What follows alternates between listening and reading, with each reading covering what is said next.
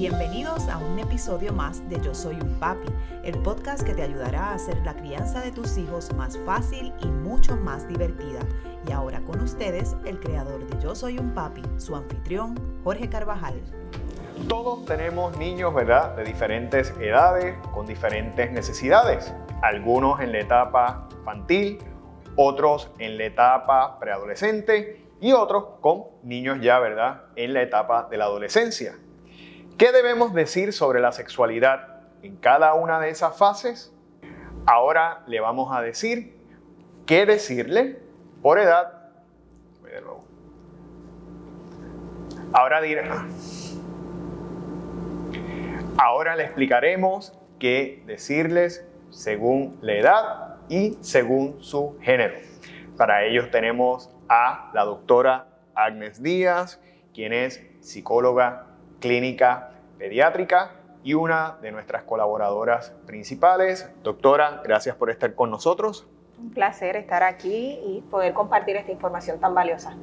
Bueno, eh, todos tenemos, ¿verdad? Niños de diferentes edades, pero ¿cómo hablar de sexualidad según las edades? Y quisiera empezar en primera instancia con niños que tienen menos de 5 años.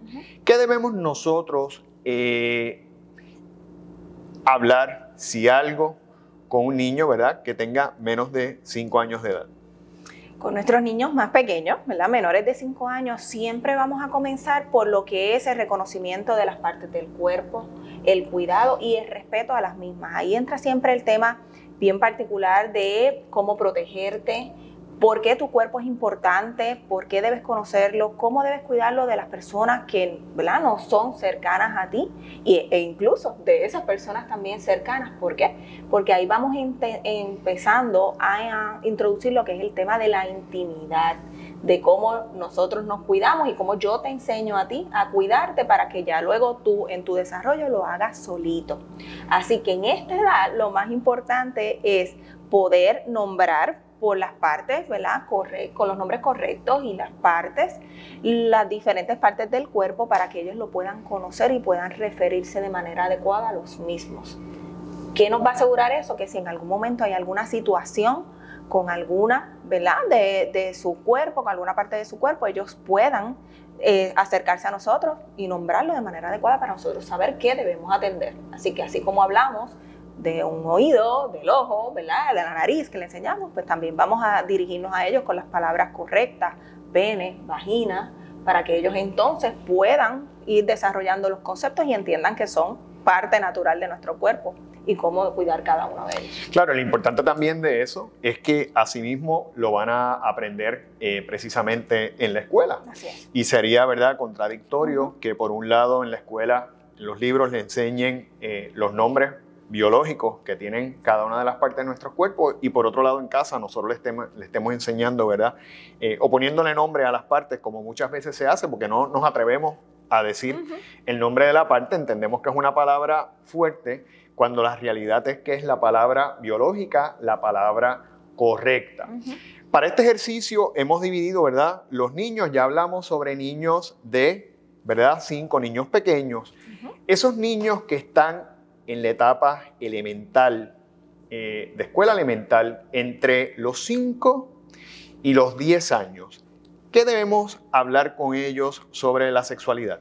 Aquí vamos a entrar en temas que van a ser un poquito más específicos. ¿Por qué? Porque las respuestas que tal vez dimos a las curiosidades de los niños de 3, 4, 5 años, que por ejemplo pueden preguntar inicialmente dónde vienen los bebés, esas respuestas se van a quedar cortas. Así que ellos van a necesitar un poco más de detalles sobre cómo funciona realmente nuestro cuerpo, qué cosas están pasando, porque empiezan los primeros cambios. Así que qué, qué cosas están pasando y obviamente ellos van a tener a empezar a nutrir esa curiosidad.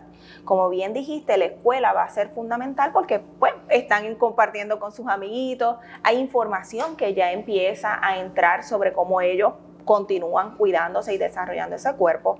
Así que los detalles van a tener que ser más específicos. Posiblemente todavía en estas edades, menores de 10 años, no vamos a estar en detalles de actos sexuales. ¿Por qué? Porque, y dije posiblemente porque todo varía, ¿verdad? De, niño a niña en cada núcleo del hogar, pero es importante saber que ellos en esta etapa están un poco más curiosidando, curios, eh, curioseando. Voy otra vez. Es importante entender que en esta etapa ellos lo que están es buscando información y nutriendo su curiosidad relacionada al funcionamiento de su propio cuerpo y lo que ven en otros niños. Así que esos detalles van a tener, sí, un poco más de lo que ya hablamos cuando eran menores, ¿verdad? Que eran menores de 5 años, que eran bebés, pero vamos a ir hablando de palabras un poquito más funcionales, de, de, cosas que suceden en el cuerpo, erecciones, secreciones, todas estas cosas van a entrar en temas para esta edad. Y ahí va a haber una diferencia en cuanto a qué cantidad de detalles vamos a estar ofreciendo. Cuando entramos en ya en esos 11 a 13 años, la etapa de la preadolescencia. Entonces, ¿qué tópicos dentro de la sexualidad debemos entonces nosotros dialogar con nuestros hijos? Sí, aquí ya tenemos una edad en donde empiezan visiblemente los cambios, así que ciertamente vamos a, surgir ¿verdad? y a prepararnos para esta conversación en donde ya no solamente vamos a hablar de lo que es una sexualidad eh, saludable, de cómo cuidarnos, protegernos y respetar nuestro cuerpo y el de otros, sino que también vamos a tener que entrar en temas ¿verdad? más relacionados a cómo mi sexualidad se expresa con otras personas. ¿Verdad? Que ya los niños y niñas empiezan a decir eh, pues que pueden tener una parejita, que muestran interés por otras personas. ¿De qué vamos a estar entonces hablando? De esas particularidades, de cómo nosotros mostramos nuestro cariño y nuestro afecto hacia otras personas, las cosas que pueden estar sucediendo en nuestro cuerpo, los cambios asociados. Aquí particularmente vienen los ciclos menstruales, ¿verdad? Vienen los cambios en los varones con las erecciones, los sueños mojados, o sea que hay una serie de cosas que están sucediendo relacionadas a estos intereses particulares que se vienen despertando y cómo hormonalmente nuestro cuerpo cambia. Y entonces, al nosotros tener eso en consideración, vamos a estar viendo que sí, vamos a tener que entonces adelantar, orientar y darle la educación necesaria para que nuestros niños y niñas preadolescentes en estas edades puedan estar preparados para esos cambios que se avecinan. Cuando llegamos a la adolescencia, esa etapa difícil, la etapa retante, donde empiezan, ¿verdad? Eh, más preguntas, más inquietudes, más amistades a influir en la vida de nuestros hijos. ¿Cuál debe ser nuestro acercamiento sobre la sexualidad en esos momentos? Aquí es donde entonces no debemos limitarnos a pensar que simplemente voy a hablar de una sola cosa. No, aquí yo creo que entran todos los temas y lo más importante para mí esta edad es considerar el contexto en donde se está desarrollando este joven. ¿Por qué? Porque dependiendo de cuántas salidas tenga, cuánto es su exposición, quiénes son sus amiguitos, qué círculos rodea, qué lugares visita, es la exposición que va a tener y la, información que va a necesitar para poder desarrollarse. No podemos perder de perspectiva que son adolescentes, ¿verdad? que ese, cerebro está en desarrollo y es a través de las experiencias que se construyen la mayoría de, de las experiencias. ¿Qué vamos a estar haciendo? Que tenemos que entender que nosotros en estas edades tenemos unos factores que no nos van a ayudar mucho. Son las amistades, esos círculos y el Internet. ¿okay? La información está accesible.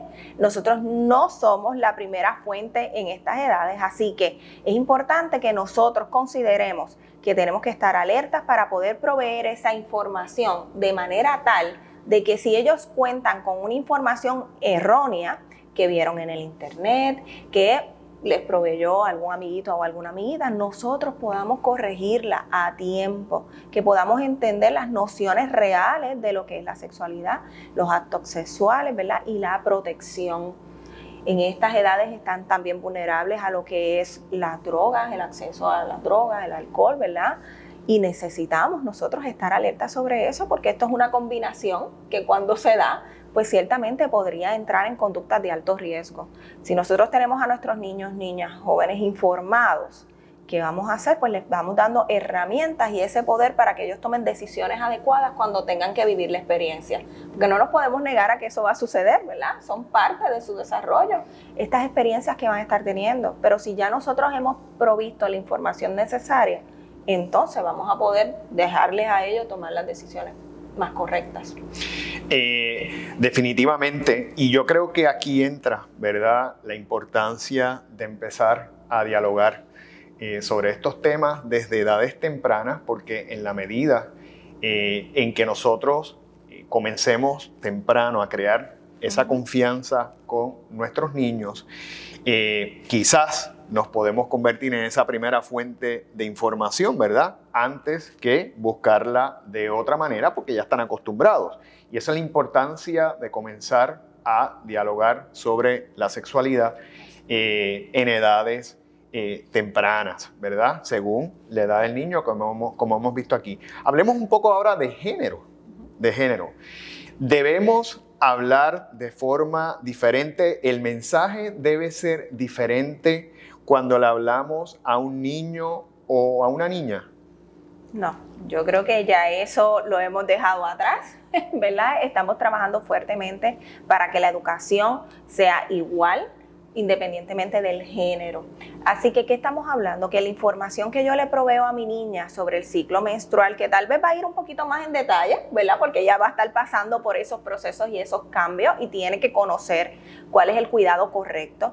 Pero sin embargo, eso no significa que yo voy a limitar al varón sobre esa información porque tenemos que ser igualmente sensibles, así como el varón está sucediendo, ¿verdad? Sus cambios particulares, tenemos que enseñarle que las niñas las pasan por ese proceso también, que él pueda conocer cuál es ese proceso, que entienda que cómo se diferencia eso de su género y que pueda entonces ser sensible a esas otras situaciones y viceversa, ¿verdad? Que las niñas también puedan entender que aunque el hombre no pasa por el ciclo menstrual, ciertamente pasa por unos cambios asociados también y cómo se manifiesta. De esa manera, no solamente estoy educándome a mí sobre mi persona, sino también puedo ser sensible a los cambios que suceden en otros y poder entender y tener una educación sexual saludable que no se limita a mi persona, sino a todo el ambiente en donde yo me desarrollo y comparto. Bueno, doctora, pues le agradecemos mucho por toda la información que nos da tanta luz, ¿verdad? En cuanto a cómo poder nosotros eh, acercarnos y hablar sobre un tema tan eh, sensitivo como este según la edad de nuestros niños. En el próximo módulo sobre su cuerpo hablaremos sobre los cambios corporales en nuestros niños.